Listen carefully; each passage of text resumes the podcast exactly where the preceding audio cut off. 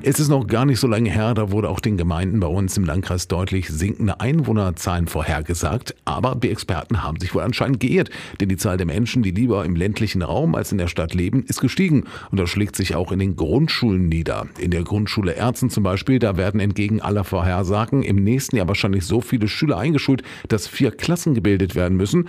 Und Rektor Thomas Krummschmidt freut sich. Ja, also die Schülerzahlen sind in den letzten Jahren gestiegen, anders als das prognostiziert wurde wurde.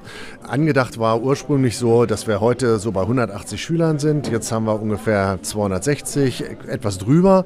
Und ja, wir sind da guter Dinge. Also wir haben eine volle Schule und ja, wir gucken, was noch geht. Also wenn jetzt noch mehr Schüler kämen, dann müssten wir quasi irgendwie anbauen oder einen Container haben. Aber nein, also im Moment sieht das gut aus, dass wir es gerade so schaffen. Noch ist also gerade genug Platz, aber es gibt ein anderes Problem. Es fehlen nämlich Fachkräfte. Keine in Anführungszeichen normalen Grundschullehrer, sondern Förderschullehrer für die Inklusion. Es ist so, dass wir ja ständig mehr Kinder bekommen, die besondere Bedarfe, wie es heute so schön heißt, haben. Und die werden eigentlich mit diesem Inklusionskonzept abgedeckt, diese Stunden. Also das heißt, Förderschulkräfte sind in der Schule. So ist der Plan. Es gibt aber keine Förderschulkräfte mehr oder nur noch wenige.